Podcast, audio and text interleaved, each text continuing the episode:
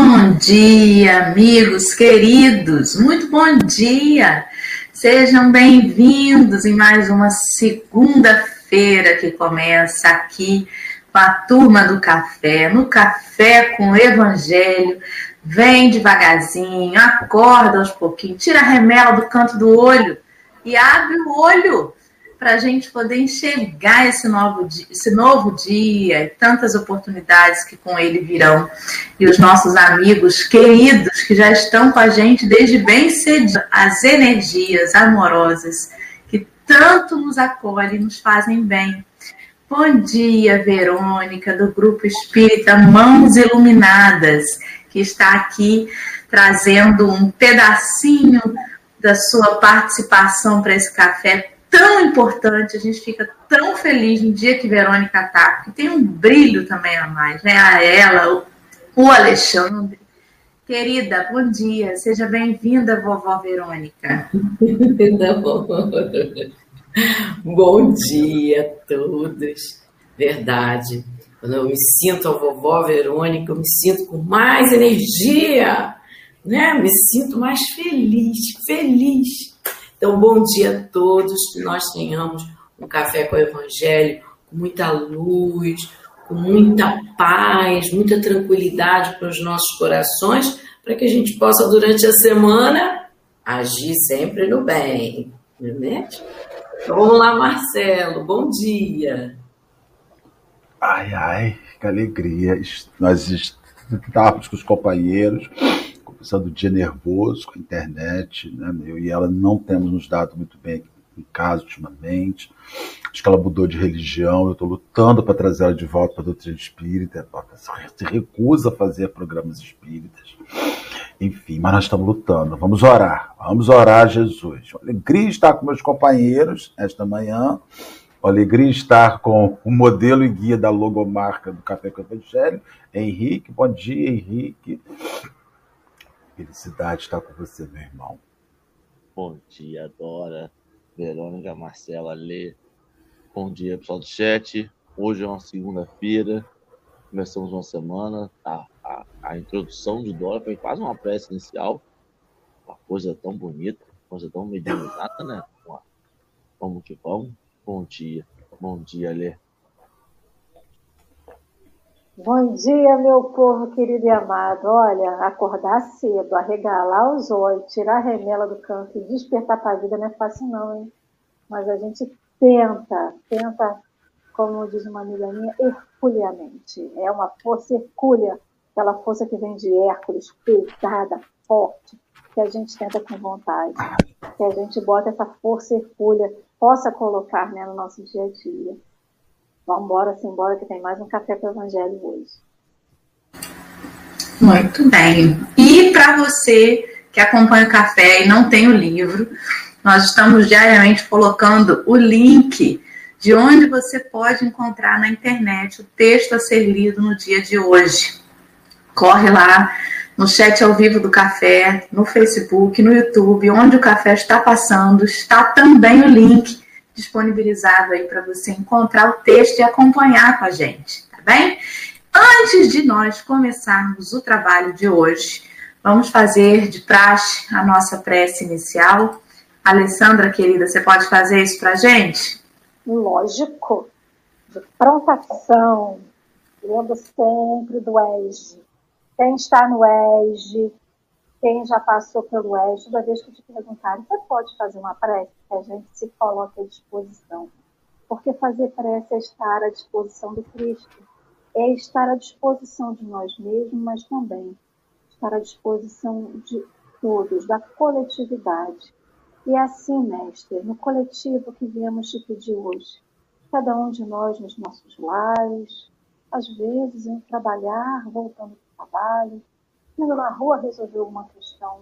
Nós estamos todos juntos aqui, num só pensamento, pedindo até a voz, né?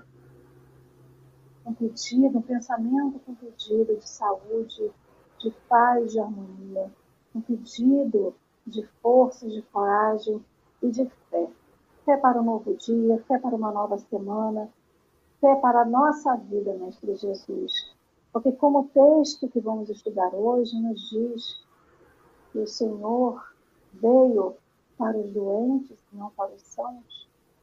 Então, se você chegou até nós, mestre, porque ainda temos muito a curar dentro de nós, ainda estamos doentes, mas já estamos curando pedacinhos dentro de nós e que continua, continuamos a curar.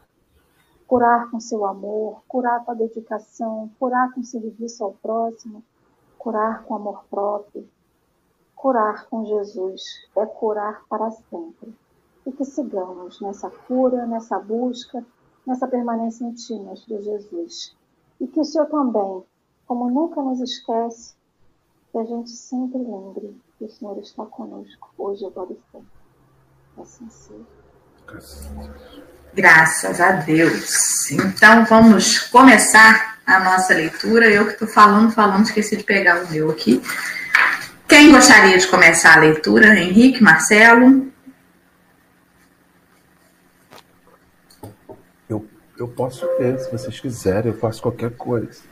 Vamos lá então, meu amigo. Pode começar para nós.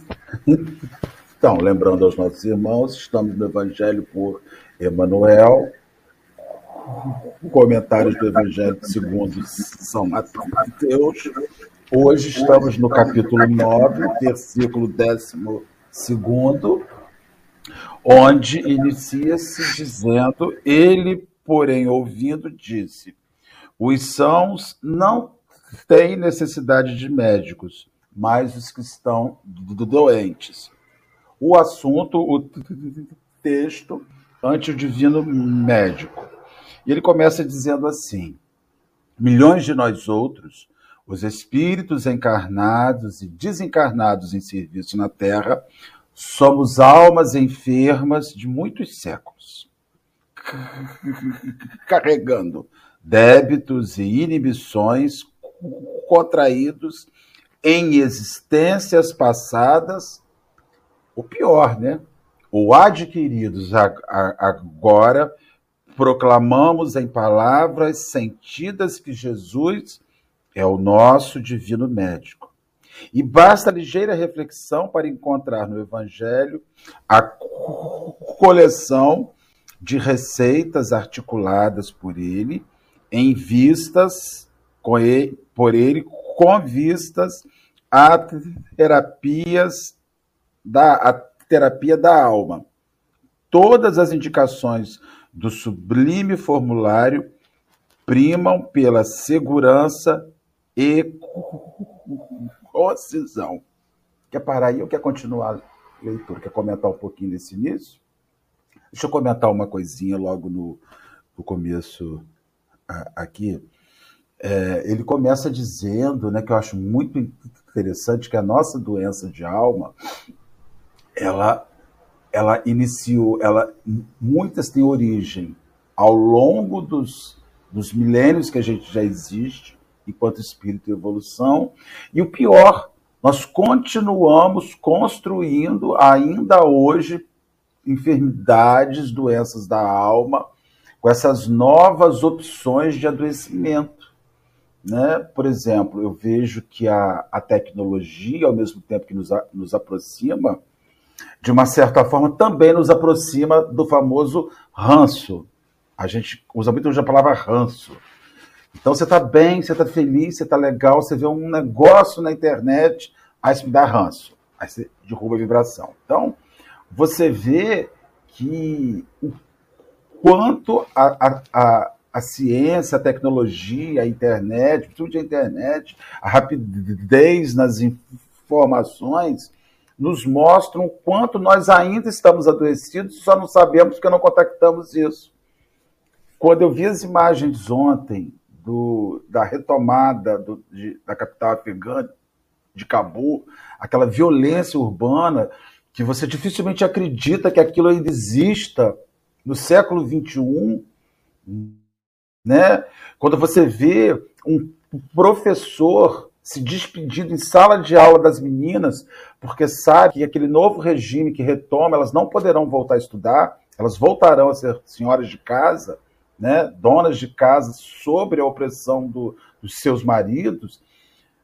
te assusta descobrir o quanto a, a, a, humanidade ainda está doente, ainda está produzindo doenças seculares milenares desde que o homem é homem. Então, eu me assustei naquilo ontem, porque você olha só a, a questão da violência, e é muito além da violência. É a questão opressiva de que pessoas não podem ter o direito a coisas nessa vida, de que pessoas são cidadãos de segunda linha. Então, ah, isso vem de antes, isso vem de antes. Mas as crianças que nascem ali já nascem adoecendo daquilo. Como é que você vai pegar um menino que nasce numa comunidade como aquela e vai dizer para aquele menino que ele tem que ser diferente? Ele já vai ser educado a botar a mulher embaixo do pé, ele já vai ser educado a toda essa. É, então você vê que a sociedade continua não só adoecida, mas continua adoecendo. O que é pior. Né? E vem o evangelho, esse medicamento que ele vai dizer aqui para gente. Então me assusta muito isso. Não me assusta só o que eu vejo de, de, de doença. Me assusta o que eu vejo de pessoas que continuam em pleno século XXI adoecendo, né? E uma coisa que estava oculta ali, que aquela doença só puxou, né? Eu fiquei muito chocado com aquelas cenas de ontem, que é uma coisa que, que não combina, abre aspas, né, com, com, a, com a, a sociedade, por mais complicada que a gente viva no Brasil, né, por mais doida que seja a nossa sociedade brasileira, que não é normal, não é? É difícil. Mas a gente vê isso aqui, daquela maneira, pelo menos ainda. Eu fico pensando, será que nós estamos livres daquilo também, gente? Dizem que para melhorar tem que piorar bem, né?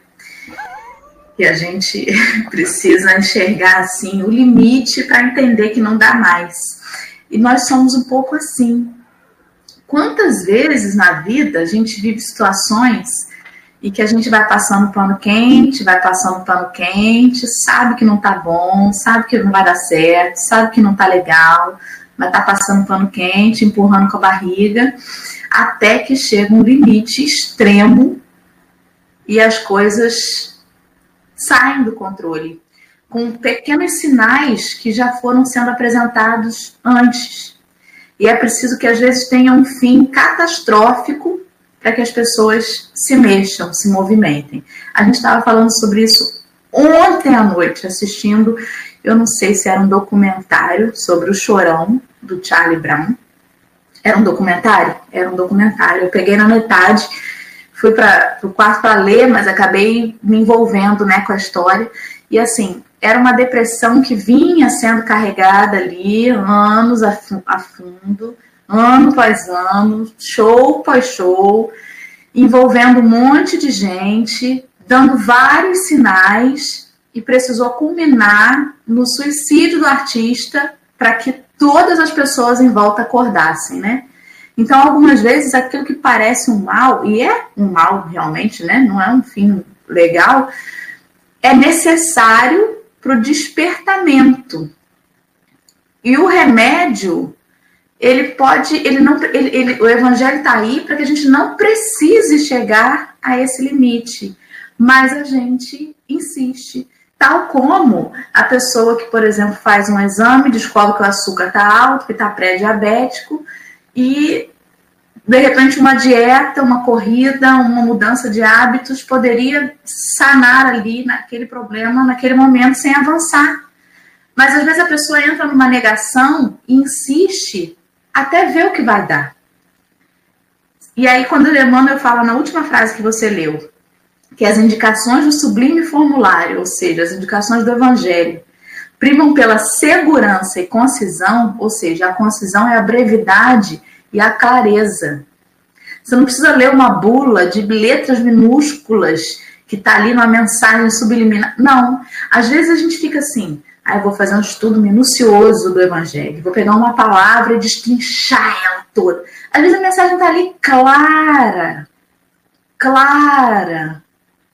Não tem coisa muito oculta, tá ali. Como a gente diz na escrita, né? Tá ali, o preto no branco, no papel. E a gente quer procurar uma coisa por trás e às vezes esquece da mensagem simples. Meus discípulos serão conhecidos por muitos se amarem.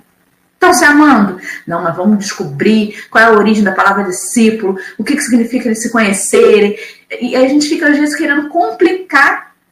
Claro que é muito bom fazer o estudo minucioso, mas a mensagem por si só já é simples, concisa e segura. E a gente ainda assim insiste em complicar tudo, né? Foi o que eu pensei aí acerca disso. Ale? Eu fico pensando, quando o Marcelo estava falando sobre as doenças que a sociedade vive, vocês já perceberam quando a gente não tem nada, a gente passa alguma coisa para ter? Assim é com a nossa saúde física e as saúdes sociais e morais que a sociedade vive. A gente se compadece muito de alguma coisa que está muito distante da gente, mas a gente não se compadece de alguma coisa que está muito próximo. Não que a gente também não deva se compadecer, mas o que eu quero dizer é o seguinte: imagine que a nossa vida, que a gente está se curando, está num processo de cura. Aí a gente vê alguma coisa que está acontecendo do outro lado do planeta, ou bem longe da gente, não, mas eu acho que eu também estou com isso. E aí a sociedade começa a pensar hábitos, manias e vícios que não eram daqui. E a gente vai pensando isso. Então, essa questão da sociedade estar doente, ela, a questão não é nem estar doente, porque todo mundo está num processo de cura interior. Mas a questão é querer permanecer doente. Então, o estado de guerra que alguns locais se propõem é querer estar no estado de doença. Eles não querem a cura. Quando a gente vive caçando é, doença para a nossa saúde física, a gente não quer ficar curado fisicamente, a gente quer continuar doente. E aí fica a pergunta: por que queremos permanecer doentes? Porque a reflexão não é estar doente, é porque eu quero permanecer. Então, isso que você falou, Dorinha, da questão é, do despertar, né? Todos nós temos que despertar para a nossa saúde, mas para a saúde do outro que está do nosso lado. E uma outra coisa que me remeteu, eu não sei se eu vou viajar muito agora, essa questão das almas enfermas de muitos séculos. A gente se compromete muito. E nos comprometendo demais nas nossas próximas encarnações, a gente não sabe como que a gente vai vir. E também não é para ficar com medo de como a gente vai vir, não é isso. Hoje em dia, eu tenho percebido que doenças que nunca eram comentadas estão muito mais, com mais pessoas infectadas, é, estão em estado dessa doença, não é nem infectado nem contagia, é, contágio, porque são doenças que você já nasce no seu sistema genético. Então, o que, que eu fiquei pensando, né? E como que a espiritualidade age até para a cura da nossa doença moral. É, há uns anos atrás, eu nunca tinha ouvido falar da doença ANI, que é uma doença que, que, que ataca o sistema nervoso das crianças. Nascem, as crianças nascem com isso, as crianças vão perdendo o tônus muscular. Por que, que eu sei disso? Porque tinha uma, menina, uma criança em Macaé. E aquilo começou, eu comecei a ouvir crianças que tinham no mundo, e muito aqui no Brasil, com essa doença. E era uma doença que já tinha sido escrita, lá não tinha sido descrita na saúde, né, nos compêndios da saúde, mas que estava muito mais em voga. Então a gente se compromete tanto nas nossas, nas nossas, no nosso passado, a gente se comprometeu tanto com tanta coisa que a gente não despertou, porque é, quisemos permanecer na, na doença e como a gente precisa vir em novas encarnações comprometidas no nosso corpo físico. E aí a gente vai vendo doenças que a gente nunca ouviu falar sendo muito mais faladas, porque tem muito mais pessoas nascendo assim. Então, essa questão do, do Jesus é o divino médico é o médico para todos. A escolha de ir até Jesus como médico é nossa. E a gente permanece, quer permanecer na doença quando a gente não vai até ele. Então, eu fico imaginando, será que a gente vai precisar se comprometer ainda muito mais do que estamos comprometidos? Porque aqui mesmo está dizendo que não são de outras encarnações, mas que a gente continua se comprometendo. A gente resvala em coisas que a gente já sabe. resvalar no que a gente não conhece é novidade, que a gente não sabe, é uma trilha nova que a gente vai fazer que não conhece o caminho. Mas aquela que a gente já conhece, sabe até onde está o buraco. A 10 passos vai ter um buraco do lado direito. Aí eu vou pelo lado direito. Daqui a 20 passos vai ser do lado esquerdo. Eu vou do lado esquerdo. Eu continuo indo pelos buracos. Eu continuo afundando na doença. E aí eu, eu fico imaginando que tipo de comprometimento eu preciso para eu acordar. Os que estão ao meu redor vêm, mas eles também não podem fazer muita coisa. A título, né, comparando com, com esse exemplo do, do chorão que você falou, ele pode ter dado indicativo para muitas pessoas. Mas será que as pessoas perceberam? Infelizmente, chegou no ponto drástico da vida dele. A gente precisa chegar no ponto drástico para que a gente acorde. Me deixou essa reflexão na cabeça. Henrique, quer acrescentar alguma coisa? Não? Vamos seguir? Então lê pra gente. O Ale, você pode falar o nome da doença porque eu perdi? É AME, A-E-A de amor, M de mamãe e E de espírito. Significa AME. É a é uma doença, é, atrofia muscular espinhal, se eu não me engano. Obrigada. Nada. Vamos lá. O tio Marcelo desculpa, o Marcelo deve voltar.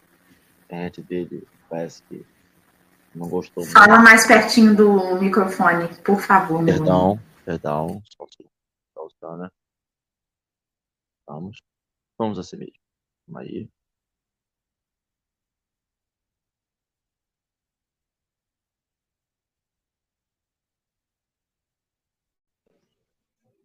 Caí, voltei.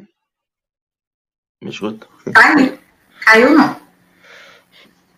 Nas perturbações do egoísmo, faze aos outros o que desejas que os, faz, que os outros te façam. Nas convulsões da cólera, na paciência possuirás a ti mesmo. Nos acessos de revolta, humilha-te e serás exaltado. Na paranoia da vaidade, não entrarás no reino do céu sem a simplicidade de uma criança. Na paralisia do espírito por falsa virtude, se aspiras a ser, a ser o maior, se no mundo o servo de todos nos quesitos mentais de ódio.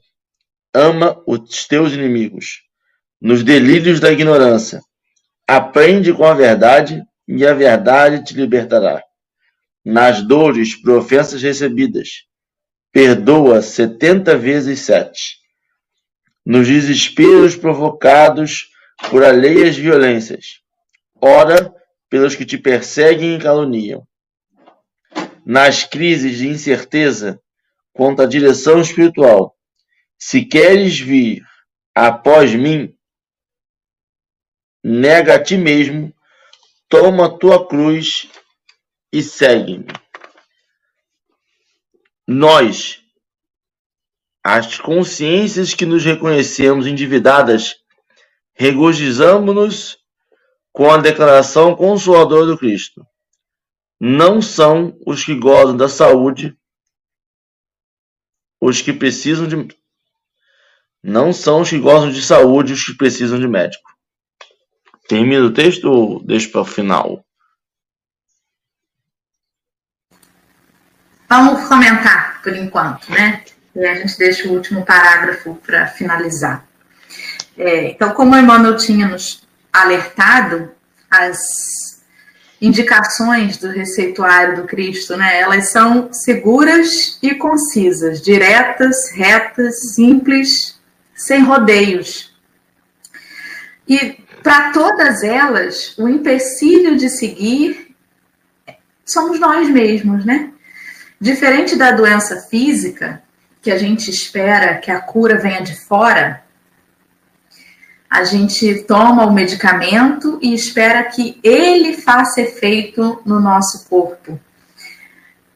O receituário do Evangelho ele é um medicamento, mas que para fazer efeito, nós precisamos fazer algo. Não é a pílula que eu tomo que vai fazer meu, um órgão meu funcionar. É a pílula que eu tomo, vai funcionar se eu decidir fazer por onde. Essa é a grande diferença. A gente está muito acostumado a receber de fora para dentro. E quando é preciso que a gente faça um movimento, existe um grande inimigo de cada um de nós, que somos nós mesmos, nos sabotando o tempo todo. Quando ele diz, na paciência possuirás a ti mesmo, a gente percebe o quanto é difícil a gente se possuir. Quanto mais impaciente a gente é, a gente percebe que mais difícil a gente é também. Se eu não tenho a ciência da paz no mundo com aqueles que eu convivo, nas situações que me são apresentadas, tudo ao redor vai permanecer o mesmo, mas o que vai me causar desconforto sou eu. É a maneira como eu não sei lidar com os desafios.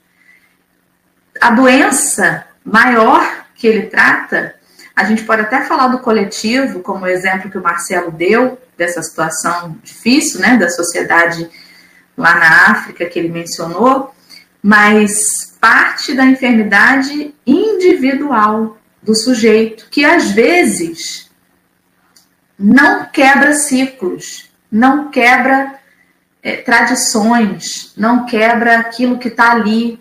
Mas há tantos anos na minha família, todos os homens oprimiam as mulheres. Isso é natural na minha família. Não, não é natural.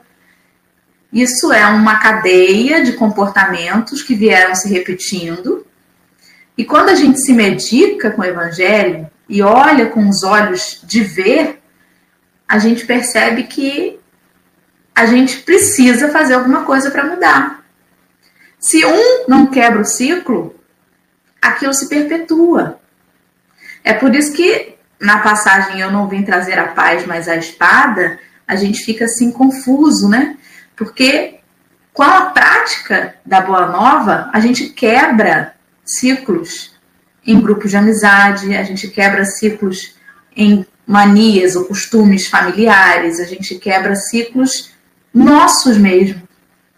E a gente vai rompendo com o homem velho, com as tradições que eram muito mais exteriores e materialistas do que espirituais. E é esse o efeito do remédio. O remédio não vai agir no coletivo, como se viesse assim uma grande onda de energia e mudasse todo mundo. É preciso que mude um. É por isso que a gente pensa assim, ai meu Deus, tinha que vir um outro Chico, né? Tinha que vir um outro Jesus, tinha que vir uma outra pessoa. A gente quer botar nas costas de uma pessoa a mudança do todo. Porque a gente é muito vaidoso também. A gente às vezes quer ser essa pessoa. Eu quero ser a pessoa que vai ser antes de Verônica, depois de Verônica, né? Eu quero que o mundo de vida entre antes de mim e depois de mim. E às vezes não.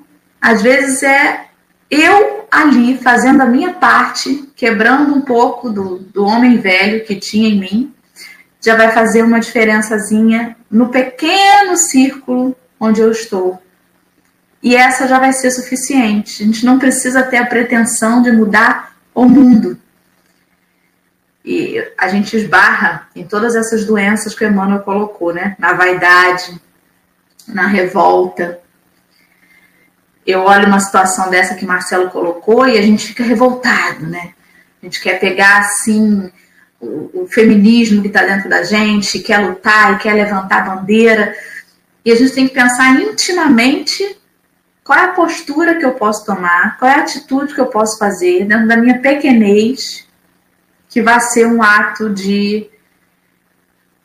É, como é que eu posso dizer, né? De. Gente, perdi a palavra. Não é revolta um ato de protesto contra Rebeldia.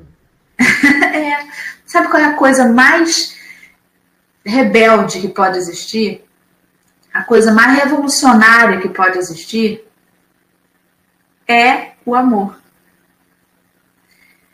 Esse, essa atitude é a coisa mais revolucionária que pode existir. E a gente ainda está querendo complicar o medicamento, querendo achar a mensagem subliminar. É isso, estou tão dislexa, né? Minhas ideias estão tão fazendo conexão. Vamos, gente, falem comigo. O Henrique não opinou um nada ainda. Eu não, eu parei. Hoje o texto, eu acho, é, é denso, mas ao mesmo tempo, ele me parece uma propriedade, ele fala com uma propriedade, com um pertencimento de quem já passou por aquilo. A mesma coisa que você só entende quando você é pai. A mesma coisa que você só entende quando você deixa a juventude.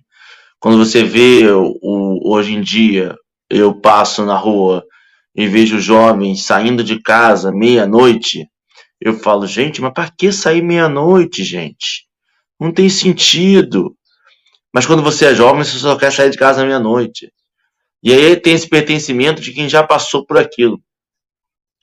E aí é, e é interessante que eu não estou no nível de Emmanuel ainda, né?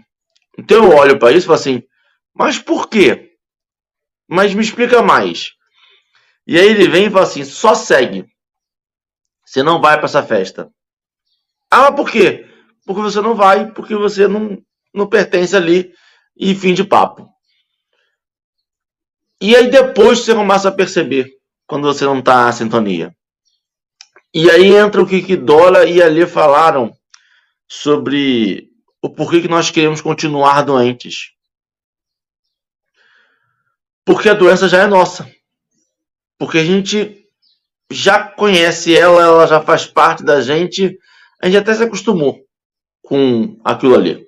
Aquilo ali já não, não causa dor na gente. Porque depois de um tempo, mesmo a situação mais desconfortável, ela tem um conforto. E aí vem Emmanuel e fala assim: tem que sair. Porque eu acho interessante a diferença de tom de Emmanuel para Jesus. Jesus ele é muito mais benevolente, vamos dizer esse termo, né? Ele entende o ritmo seu. Ele fala: meu filho, vem quando você quiser, tranquilo, sem, sem pressa. Eu tô aqui. Você tem a eternidade. Se não for agora, vai ser amanhã. Emmanuel é aquele coleguinha que vamos, vamos, levanta, levanta, levanta, levanta, levanta. Vamos fazer agora, agora, agora, agora, agora. E você se vê obrigado a fazer. E quando você faz, você agradece. Aí ele fala, pô, obrigadão, cara. Tava precisando mesmo desse empurrãozinho aí. Porque é necessário.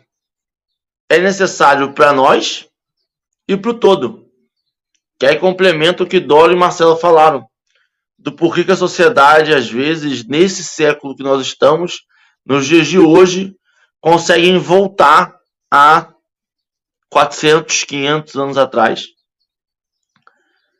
Porque as pessoas não fizeram o trabalho de hoje. Porque as pessoas deixando o trabalho de hoje, de ontem, de anteontem, de semana passada, sempre para o amanhã. Sempre para uma nova segunda-feira. E com isso, se passaram 300 anos e ninguém fez o trabalho. E por isso você entende por que Emmanuel tem tanta voz. Porque precisa fazer o trabalho para hoje. Jesus, Deus, o universo, a espiritualidade, ela vai entender o nosso não fazer. Mas é necessário fazer. É necessário fazer, porque senão a gente vai ter, em 2021, num retrocesso como esse que o Marcelo falou. De voltar séculos atrás só por capricho de quem não quer acordar. E aí perpetuando mal, fe mal fazer e impedindo pessoas de fazer. Porque tem uma liberdade que o evangelho dá primorosa, que é o fazer ou não fazer. Já este outro regime que o Marcelo passa, ele não dá liberdade de fazer. Ele oprime para o não fazer. E essa é a grande diferença. Ao mesmo tempo que a gente consegue falar, essa é a luz, esse é o caminho, a pessoa tem a opção de ir ou não ir. O outro diz, esse é o caminho, mas eu não quero, mas você vai. E o caminho é ficar parado. E o caminho é perpetuar maldade. Só que Jesus já falou que o único caminho que nós não podemos escolher se vamos ou não vamos é o amor. E aí a gente só pensa o seguinte: essa, essa, esse lugar, essa sociedade, ela vai ficar parada de novo por mais tanto tempo até que consiga se desfazer e caminhar de novo. Então só nos resta orar, pedir para que essa sociedade entenda o processo. E aí vem o magnífico do negócio. É uma revolução interna. Porque todo governo é sustentado por algum apoio popular. Nenhum governo impopular se sustenta. Ele tem algum apoio popular. Ele pode não ser a maioria, mas algum apoio popular ele tem. E como o evangelho, o evangelho fala sobre uma reforma íntima, eu não preciso angariar multidões para fazer essa reforma. Quando a gente está aqui, agora, ao vivo, falando sobre o Evangelho, tentando cativar uma alma ou outra, para que ela perceba o que ela pode fazer para o amor, isso vai mudando. Esse, essas pessoas, talvez uma hoje, uma outra amanhã, vai tentar votar no amor e não votar no retrocesso. E aí, com isso, essa pessoa não, não consegue poder de novo. Não sei, travei hoje. Hoje é isso. Posso fazer um comentário? Tenho direito? Vamos depois de cinco minutos. É, eu não sei onde, até onde vocês fizeram leitura. Falta o último. Só falta o último parágrafo. Então, esse, esse, o que assim, é, de certa forma não envergonha, mas preocupa você ver que esses apontamentos que ele faz, né, apresentando Jesus para cada problema social, para cada problema da humanidade, ele isso tem dois mil anos, gente. Esse remédio já vigora aí, tem dois mil. Essa receita, aí eu fico me lembrando de, de daquelas pessoas que vão ao médico, aí dá, dá um remédio. Todo remédio ele tem reação. É impossível não ter reação. A gente está vendo isso agora na vacinação. Ah, a vacina está dando reação. Quem vacina um filho, desde que o mundo é mundo, sabe que a criança. Como é que tá? Como é que tá Alice? Ah, enjoadinha, Marcelo. Tomou vacina, tá enjoadinha, tá purgantinha, tá febril, tá dengosa. Sempre foi assim. Sempre foi assim. De repente, em pleno século XXI, ter uma reação de uma vacina virou questão política, virou, virou questão de ideologia existencial. E aí você não quer mais aquele remédio. Não porque aquele remédio mexe com a sua saúde, mas porque aquela medicação mexe com a sua ideologia. E a gente vê a dinâmica ideológica, não política, até na própria questão de natureba. Natureba não se medica. Conheço um monte de gente que vive a poder de chá. Que vive a poder de chá. Tá entendendo? Não, não tem horror de tomar remédio. E ninguém gosta. Mas essa questão de usar essa rebeldia contra a medicação, isso vem dentro de um, de um, de uma, de um orgulho fantasiado de você achar, não, saúde vem de alimentação. Gente, existem matrizes de enfermidade perispiritual na gente que você pode fazer academia seis dias por semana, pode comer pão com sete grãos integral, pode comer manteiga desclarificada, que é aquela coisa mais sem graça que tem, aquela manteiga sem gordura. Como é que pode manteiga sem gordura? É, manteiga é uma placa de gordura. E você pode fazer tudo. E a gente está vendo pessoas saudáveis morrendo com câncer a gente está vendo pessoas de vida extremamente organizadas. Ah, mas você está dizendo que a gente não tem que fazer. Não, não estou dizendo. Estou dizendo que você tem que ver como você quiser. Mas não existe esta regra. A regra é o bem. O resto são tentativas de que você use outros caminhos para sobreviver ao não querer se transformar. Então, assim, a gente, o que a gente. Eu fico impressionado quando eu vejo um atleta de alta performance ter morte súbita. Eu falo assim, gente, aquela pessoa monitorada, porque esses atletas de alta performance fazem praticamente semanalmente uma consulta médica. Fazem exames o tempo inteiro, fazem coisas para ver a dinâmica da fisiologia deles. Então você vê que existe uma receita com um remédio que você não quer tomar, porque não é essa parte. Quando você vai naquele médico, te dá um, uma medicação. Aí te dá uma reação, um enjoo. Por isso que a gente não pode ler bula.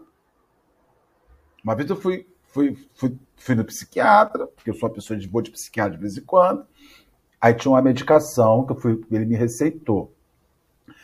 Aí quando eu abri, que eu fui ler, se você ingerir 5 ml de álcool, eu não bebo, mas se você ingerir 5 ml de álcool, 10 ml de álcool com esse medicação, com essa medicação, pode te matar. Eu não bebo, mas surtei com a possibilidade de morrer. Se eu, e se eu resolver? Comecei assim, e se eu resolver esquecer e tomar dois dedos de vinho? Entendeu? Então assim, você surta e você nega a medicação pelos efeitos colaterais. Mas toda medicação tem um efeito colateral. O evangelho apresenta um efeito colateral. Né? O, o evangelho ele apresenta um efeito colateral. Qual é o efeito colateral? Ele aparta você naturalmente, você se sente apartado daqueles que estão doentes. Os que estão doentes não te suportam. Está entendendo? Os que, os que seguem sem utilizá-lo te ridicularizam, te menosprezam, estão dizendo que você está fazendo vestibular para santo. Toda pessoa, quando começa a melhorar, ele irrita o outro. Ah, Alessandra, eu te conheço, Alessandra. Tá querendo pra cima de mim? Eu sei quem você é. Eu sei quem você fez há 50 anos atrás. Mas o cara fala assim, mas pô, peraí, mas eu estou me medicando com Cristo, estou tomando um remedinho e, e tá surtindo efeito. Eu não sou mais aquela mesma pessoa. Ah, aí lança aquela frase: quem não te conhece, que te compre. É uma covardia é isso. Então eu vejo assim essa medicação que o Jesus vem nos apresentando, me apresentando cada um de nós, como uma rejeição que a gente tem primeiro os efeitos colaterais dele. Você fica sem seus velhos amigos, os amigos da cachaça some, você vira uma pessoa enjoada para muita gente, você vira uma pessoa certinha demais, sabe? Você começa, quem não te conhece que te compre. Ah, Henrique, pelo amor de Deus, Henrique. Eu te conheço desde que você tinha 15 anos. Pois é, tô com 36, joga 21 aí, eu mudei. Isso faz parte do Cristo na nossa vida. Os efeitos colaterais do Evangelho são esses. E muita gente desiste da transformação quando começa a perceber que o efeito colateral começou a agir na sua vida. Entendeu? Aí você fala assim, não é, Henrique, não ficou ruim, não, mas ficou estranho, ficou carola, tá carola agora, agora é amigo de um tal de Emanuel que eu nunca vi no grupo. Quem é esse? Vocês conhecem Emanuel, que Henrique fala tanto dele aí? É, menino, padre, ele foi senador, tem um currículo de senador, padre, escravo, padre uma penca de vezes. Só padre foi umas três vezes. Então, eu sei é, é um processo de efeito colateral que o evangelho tem. Ele mexe com você, ele mexe com os sintomas. E tudo que mexe com os sintomas, ele é um remédio de dispersão lenta. Isso é outra coisa que o remédio não presta. Tem que fazer efeito agora. Tem que ser um Dorflex. Mamãe é usuária contínua de Dorflex. Toma Dorflex para não ter dor. Olha que doideira. Pode a coisa dessa. Convence ela a parar com isso. Então, o evangelho é, eu quero um remédio que funcione já, né? Eu quero um remédio agora, eu tenho que tomar papum. Né? Eu gosto de tomar aquele. Agora, tem remédios como o Evangelho que é dispersão longa e demorada. Vai levar 250 anos para ficar curado. Mas tem que tomar sempre até que o efeito real atue. Então é isso, cara. Tem coisa rápida. As coisas rápidas estão sempre tendo que ser repetidas. E tem uma outra questão ainda. Eu vou seguir a leitura, mas antes, você falando isso, né, sobre o, a demora que demora o efeito a fazer, é, a gente tem esse costume de correr para o evangelho quando a coisa aperta, né? Some da casa espírita ou some do trabalho, mas aí apertou, a gente corre para resolver, né? Corre, pede passe, pede oração para todo mundo, aquela coisa toda.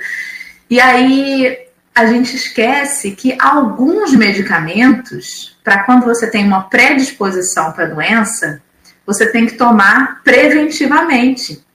Pessoas que têm válvulas mitrais né, no coração, algumas enfermidades cardíacas, por exemplo, antes de fazer qualquer procedimento que envolva sangramento, até uma podologia, né? Que se for sangrar, mexer na unha, se for fazer algum procedimento que tenha sangue, você tem que tomar antibiótico terapia profilática, porque você tem uma predisposição a desenvolver uma endocardite bacteriana, que é um probleminha lá na válvula do coração. Então a gente, sabendo que tem uma predisposição para raiva, tem uma predisposição para inveja, tem uma predisposição para impaciência, tem que tomar uma evangelho terapia profilática, porque a gente nunca sabe quando que vai vir aquele procedimento e vai fazer a gente sangrar. E aí, depois que a gente já era, já, já tive um acesso de ira, já dei uma crise de ego, minha vaidade já me possuiu, aí eu quero o evangelho, mas quero que ele faça efeito na hora, de preferência causando amnésia em todos aqueles que viram a cena que eu, que eu, que eu provoquei, né? Porque a nossa preocupação também é essa, ficar bem na fita. Então, para nós que reconhecemos as nossas predisposições de ter um ataque de qualquer uma dessas enfermidades da alma, a gente não pode, não pode deixar de tomar. É uso contínuo. Porque mesmo tomando, não impede que você recaia na enfermidade. É a mesma coisa da vacina, né? As pessoas acham que tomou a vacina, acabou, não preciso fazer mais nada. Vou botar uma máscara. Eu não, já estou vacinada. E aí a gente vê alguns casos de pessoas que estão tendo contaminação mesmo vacinado, porque no, no fundo, no fundo, até sobre isso fala, né, da gente. Se você vacinou, mas relaxou muito nos cuidados, é sobre você também. Então, vou ler o último parágrafo. Vamos lá. Sim, somos espíritos enfermos com ficha especificada nos gabinetes de tratamento, instalados nas esferas superiores, dos quais instrutores e benfeitores da vida maior nos acompanham e analisam ações e reações. Mas é preciso considerar que o facultativo, mesmo sendo nosso Senhor Jesus Cristo, não pode salvar o doente e nem auxiliá-lo de todo se o doente persiste em fugir do remédio. E cá estamos nós. Tem gente que, para não engolir o comprimido, bota na boca, esconde debaixo da língua, né? Espera o, o enfermeiro sair e cospe. Estamos botando na boca e cuspindo ou estamos engolindo o medicamento? Aí é a, pergunta. A letra das considerações aqui. finais. Eu fiquei pensando aqui nessa frase final e por todo aqueles aquele receituário né, que a gente tem no Evangelho. Né? Se o doente persiste em fugir do remédio, não adianta nenhuma tentativa. E eu fiquei pensando que a gente escolhe, às vezes, o placebo em vez de tomar o remédio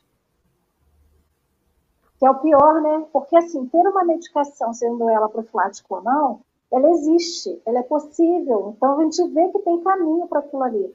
Mas e quando eu escolho o placebo? Então, quando tem essa passagem aqui no, no texto, né, de todas as doenças do egoísmo, da cólera, da revolta, da vaidade, todas aquelas outras que Emmanuel listou, a gente quer só o placebo, a gente não quer a cura. É que nem a gente ouve muito na doutrina espírita falar que o Brasil é um grande hospital e que todos nós que aqui viemos e reencarnamos aqui, reencarnamos pela necessidade da cura, pela necessidade de se reencontrar com Jesus. Aí eu falo assim: vou me mudar para a Europa, vou me mudar para os Estados Unidos, porque quem mora no Brasil é doente. O Brasil é um hospital e os outros lugares não serão. Então a gente foge, a gente opta por fugir do tratamento do que permanecer no tratamento. E continuar no Evangelho, ter o Evangelho, é continuar no tratamento. E toda vez que a gente cura de alguma coisa, a gente descobre outra que foi maltratada, ou não foi tratada o suficiente, ou que não, nunca teve um, um olhar de tratamento, né? Porque a busca é essa, é o tratamento de acordo com aquilo que a gente pode. Vamos tratar hoje isso. E aí, como o Marcelo falou, a gente é imediatista. E aí eu lembro da homeopatia.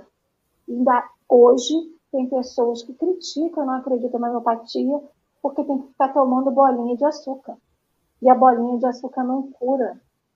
Se o tratamento é homeopático, se o tratamento é paulatino, mas é contínuo e ele é permanente, ou por que, eu quero o imediatismo que vai ser só tomar lá o Dorflex para uma dor momentânea, né? Então, como bem Marcelo lembrou, estudar o evangelho tem os seus efeitos colaterais, mas é um efeito colateral do bem, se a gente for pensar, né? Quando a gente se afasta daquilo que provoca doença na gente e a gente enxerga que aquilo ali é uma dor que pode ocasionar mal para a gente, a gente se afasta, então é efeito colateral do bem. E qual é o remédio que dá efeito colateral do bem? Vai dar dor de barriga, vai dar dor de cabeça, vai dar mal-estar, vai dar enjoo. E ninguém quer sentir isso, né? Então, o remédio que vem de Jesus, a cura é certa. Só que escolher, como diz aqui o texto, né? Escolher ficar curado é não fugir do remédio. E aí eu, a gente vive fugindo, né? Henrique, suas considerações finais?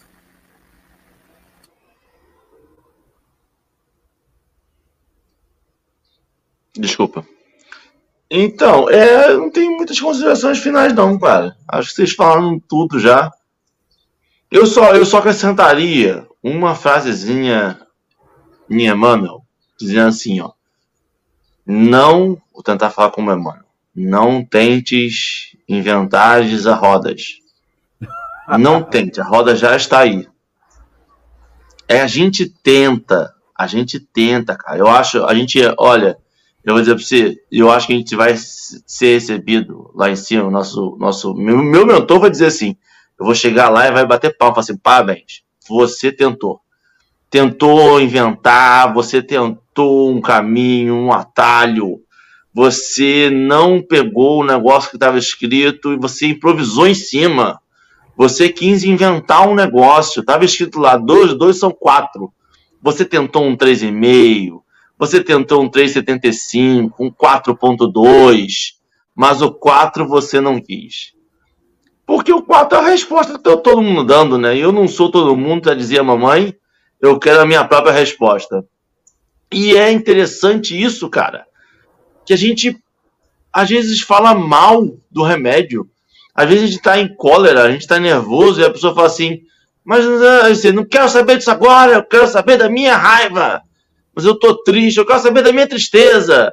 E a gente fica tentando fugir do remédio tentando fugir da solução, se apegando àquele problema como se aquele problema fosse a gente e não um estado transitório de quem nós somos. Eu acho que a gente tem que se acreditar, ter fé de verdade, acreditar no que Cristo disse, no que nós dissemos, dizemos para nós mesmos no coração nosso, acreditar que nós somos feitos para ser felizes, nós somos feitos para o amor, nós somos feitos para o bem e nós somos feitos para ser feliz todo dia. E enquanto a gente não acreditar nisso de verdade, daquele coração, daquela fé fervente, como a gente acredita que a madeira é dura, como a gente acredita que o céu é azul, como a gente consegue ver isso. Enquanto a gente não acreditar nisso, a gente vai ficar fugindo de algumas coisas que são as soluções do nosso problema. Eu, eu, a gente fez um estudo sábado e, e é isso.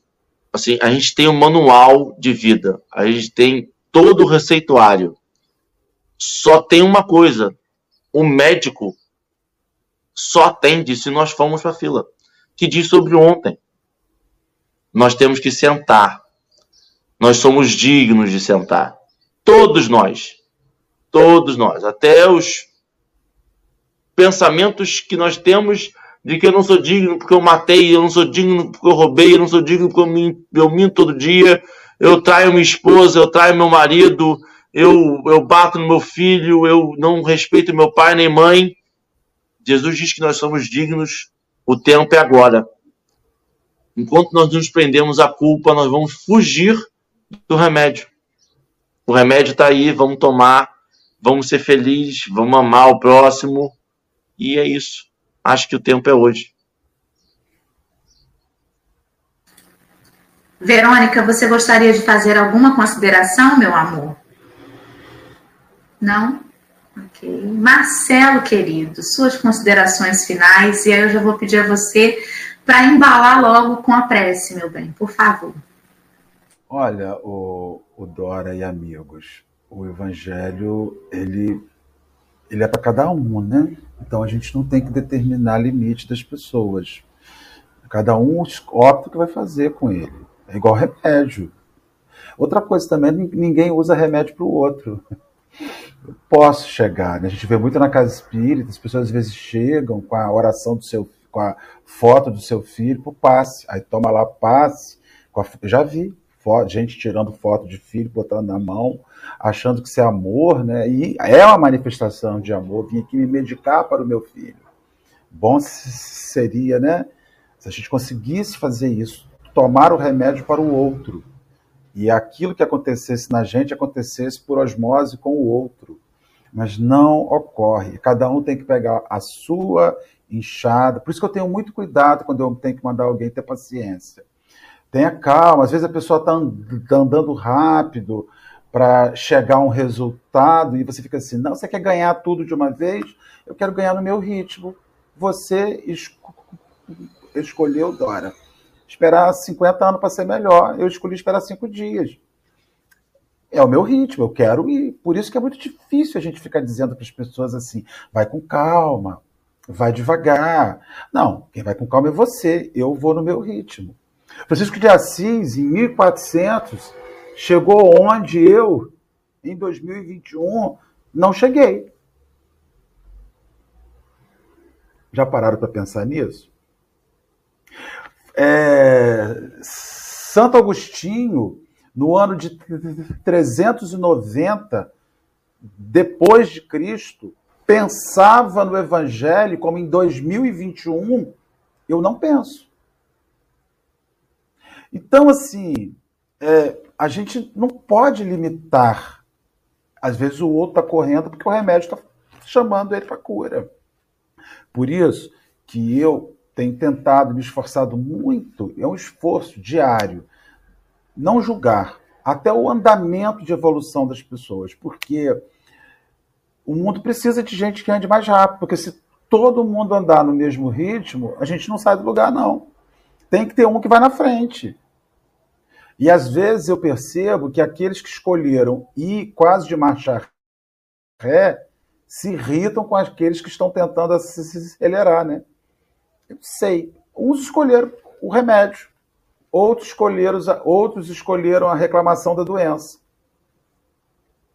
E a cada um segundo suas obras, e a cada um segundo suas escolhas.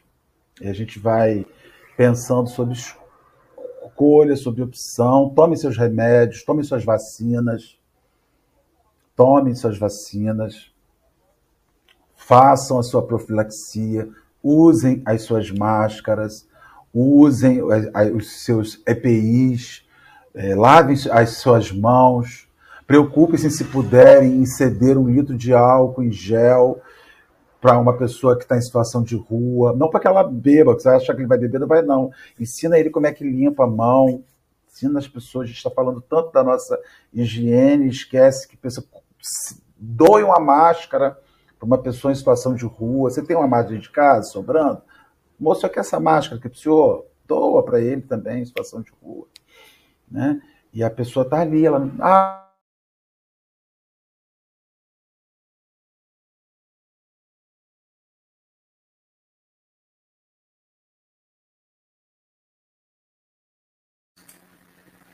Marcelo caiu. Alô, alô. Alô, caiu. Uma pena, nosso querido amigo Marcelo estava indo fazer o nosso encerramento e caiu. Então, meus amigos, vamos nós nos despedindo, agradecendo a todos os companheiros que estiveram conosco nessa manhã, começando o dia, aqueles que estão assistindo depois ou ouvindo. Já tivemos aí algumas notícias de companheiros que estão seguindo aí o café nos podcasts, no Google Podcast, no Spotify. Divulguem para que esse despertar ele seja assim como esse esse vírus do bem, né, que a gente vai partilhando, vai contaminando as pessoas. Não com o que eu falo, com o que Henrique fala, com o que Marcelo fala ou Alessandra, mas com a mensagem, que é essa que é a importante, né? Pode ser que um dia eu não esteja aqui, nem Henrique, nem Alê ou Marcelo, mas a mensagem do Cristo, ela vai continuar. Pelo café ou por qualquer outro canal, por qualquer outro meio de seguir, tá aí há mais de dois mil anos e vai continuar existindo porque ele não desiste da gente. Em passos de formiga, outros em passos de girafa, mas a gente vai andando, né? É para frente sempre. Então vamos fazer a nossa prece final para finalizar esse estudo que foi tão bom, tão importante para todos nós.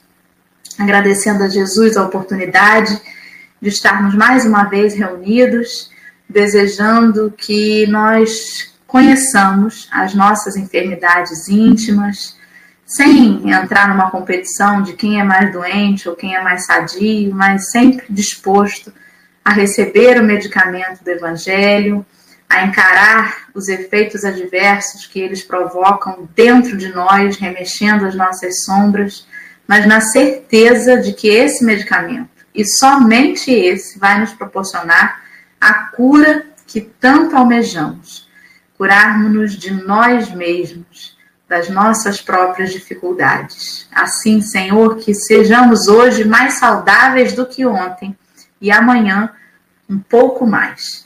E assim, um dia de cada vez, que sejamos abertos à tua palavra para que ela nos mexa e nos remexa e a gente vá também mexendo e remexendo no caminho, espalhando esse amor por onde a gente conseguir passar.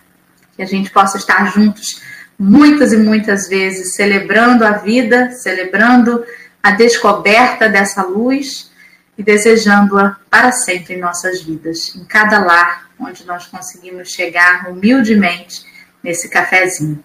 Que assim seja, graças a Deus, e assim será. Queridos amigos, que nós estejamos firmes e fortes, né? Que hoje seja um dia de muitos desafios positivos para todos nós no início dessa semana. Vão que vão. E amanhã a gente se encontra aqui de novo, porque amanhã tem mais café.